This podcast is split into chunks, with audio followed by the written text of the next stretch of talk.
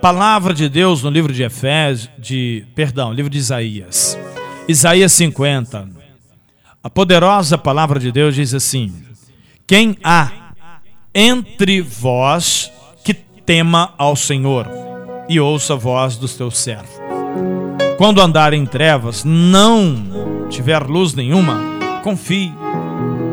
Confie no nome do Senhor e firme-se sobre o seu Deus. Então, olha só: se você é uma pessoa que teme ao Senhor, que ouve a voz de Deus, naquele momento em que o médico te desenganou, naquele momento em que você está sem nenhuma condição financeira, naquele momento que chegou uma notícia muito triste, confia em Deus, que Ele vai te dar tudo quanto você precisa, porquanto você é uma pessoa que tem temor a Deus. Quem é a pessoa que tem temor a Deus? É a pessoa que não mente, que não rouba, que não adultera, que não quer o mal do próximo. É uma pessoa do bem.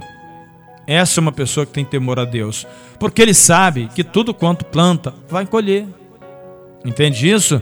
Portanto, aí quando você que tem temor a Deus, que confia no Senhor, que obedece, quando estiver com problema, vai falar com Deus e ele vai te dar a solução.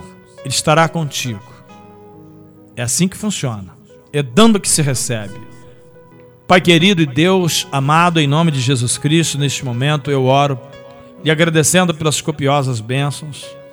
Eu estive no Espírito Santo rapidinho e o Senhor me levou e me trouxe, eu e minha família.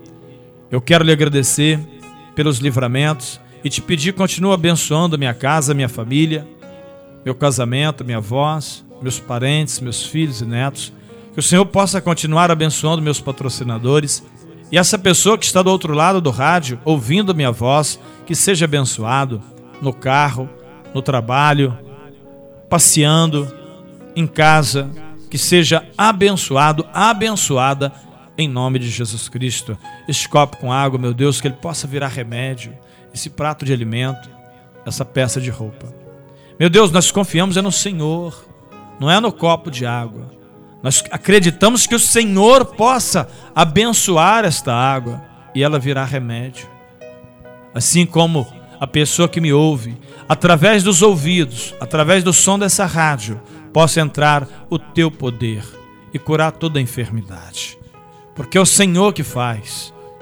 Por isso, Deus, eu oro lhe pedindo e antecipando agradecimentos, certo da vitória, em nome de Jesus.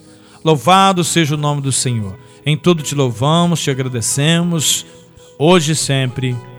Amém.